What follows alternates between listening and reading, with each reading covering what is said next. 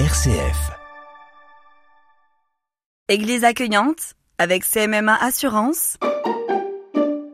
Champenoise depuis 1774. Bonjour, aujourd'hui je vous invite à venir à Perthes. Perthes, c'est sur la route entre Vitry-le-François et Saint-Dizier. J'ai près de moi Philippe Connaisson, il est gritteur. Philippe, bonjour. Ben, bonjour, euh, je suis contente d'essayer de faire visiter et partager euh, ce que je sais sur euh, l'église de Perthes. Exactement là, on est devant la porte, euh, la grande porte? Oui, on est devant la porte principale. C'est intéressant parce qu'elle est de style roman. Et c'est la seule partie de l'église qui est de style roman, puisque l'église est baptisée dite de transition entre le roman et le gothique. Et donc cette partie-là qui est devant nous, c'est la, partie romane, entre 1100, 1200, dans ces périodes-là, qui est assez bien décorée, bien euh, qu'elle ait subi euh, les affres des temps et des guerres, et euh, que des sculptures aient été un peu enfin, encore, on aperçoit des têtes et des décorations, notamment euh, de la vigne, qui autour des, des voussures, là, qui pourraient nous rappeler que Perthes était une ville euh, de, de vignobles à l'époque. Ça, c'est la, la, la porte principale. On va continuer en entrant dans l'église. Donc cette fois on est à l'intérieur de l'autre côté de la porte. Et donc, euh, on, on suit la progression des chrétiens, des, des non-chrétiens, parce que il y a l'histoire de, de l'Église. En fait, c'est que on entre, on est païen.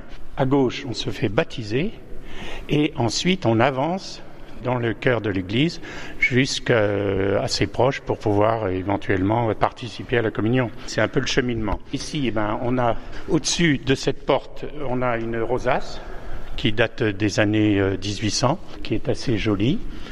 Et sur euh, donc les deux murs de la nef, on a des peintures murales sont euh, bon dans un triste état, mais dont on parle euh, éventuellement d'une rénovation, mais qui euh, sont quand même assez remarquables. Ça parle de quoi ces, ces peintures murales?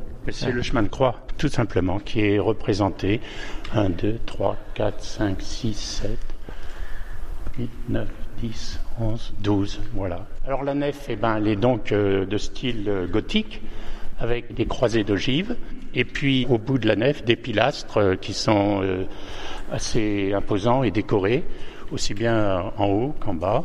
À droite, ben, on a l'ancienne chaire, qui est située sur un poteau euh, monolithique du 16e.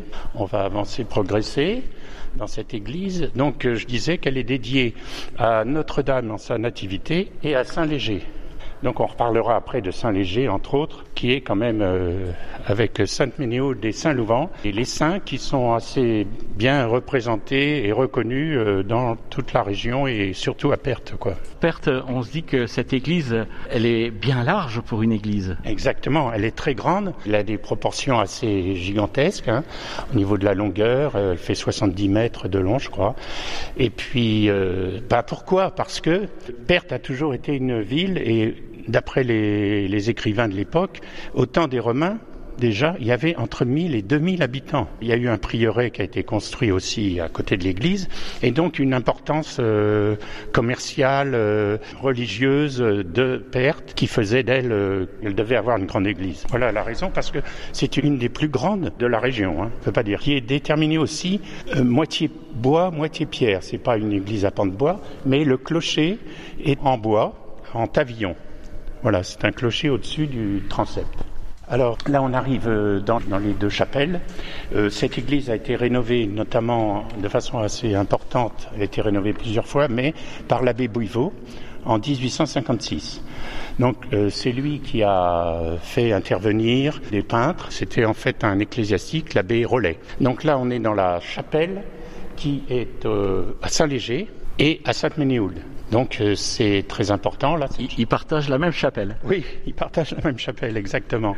Et donc, donc Sainte-Ménéhould est là, en face. L'histoire de Sainte-Ménéhould est racontée là, peinte par euh, l'abbé Rollet. Toutes les fresques là euh, sont de 1850 environ et peintes par euh, cet abbé. C'est bien décoré, c'est coloré, euh, voilà. Et donc euh, là, à droite, c'est Saint-Léger. Alors Saint-Léger, Bon, c'est le prêtre qui a été envoyé dit-on dans les écrits, par Saint Mémy, qui était le premier évêque de Chalon. Mais bon, d'après les recherches, les correspondances de date, on peut dire que c'est un disciple au sens large du terme, mais il n'était pas contemporain de Saint Mémy, c'est pas dans les possibilités.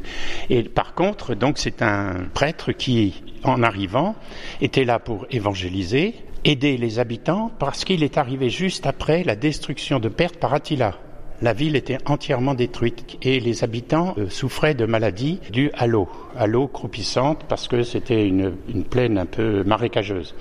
Et donc Saint-Léger arrive, il creuse un puits qu'on ira voir tout à l'heure, qui se trouve à l'extérieur, donc on appelle le puits Saint-Léger, et l'eau jaillit, et donc les habitants peuvent boire de l'eau potable, et donc euh, tout s'arrange, si on fait bien.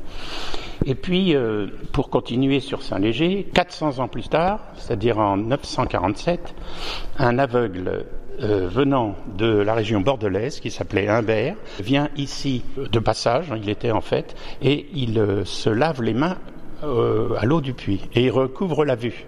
Miracle. Il faut signaler que Saint Léger, Léger avant de devenir saint, avait fait deux miracles aussi également sur des personnes euh, locales.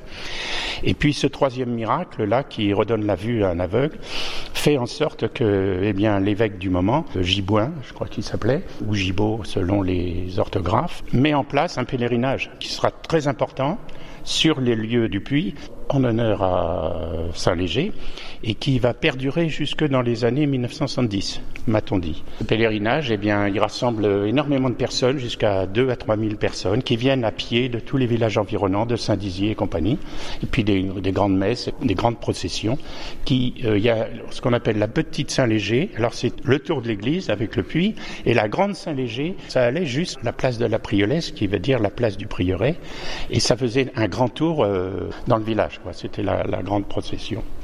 Euh, voilà pour Saint-Léger. Ce qu'on peut dire aussi, c'est que des restes, des reliques sont dans, son buste, là en bois, et qu'il a, été euh, porté euh, à l'extérieur parce que on dit qu'il permettait de redonner la pluie. Donc en 76, il a été sorti. Voilà pour donner la pluie. Je ne sais pas si en 76, je ne me rappelle pas, j'étais pas là déjà, s'il y a eu de la pluie, mais en tout cas, on espérait. Pourquoi Sainte Ménéhould à Perthes? Eh ben, Elle est née à Perthes. Elle est née à Perthes. Son père, qui était comte du Pertois, parce que Perthes était la capitale du Pertois. Le Pertois était une grande région qui était aussi grande quasiment que le département de la Marne. C'est-à-dire, elle mordait sur la Marne jusqu'à Chalon et elle descendait sur la Haute-Marne, évidemment avant les départements, jusqu'à Joinville.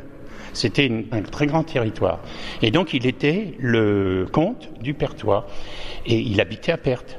Et donc il a donné naissance, avec sa femme l'intrude, à cette fille cette fille qui était vierge et qui euh, ont adopté euh, la religion bien sûr catholique et qui étaient des nonnes. Voilà, elles ont été intronisées, instruites par Saint Alpin. Donc deuxième évêque qui est intervenu pas mal euh, dans, notre coin aussi. Et donc euh, Sainte Ménéhould euh, ensuite est partie à Château-sur-Aisne. Alors qu'est-ce que c'est Château-sur-Aisne Eh ben c'est le futur Sainte Ménéhould.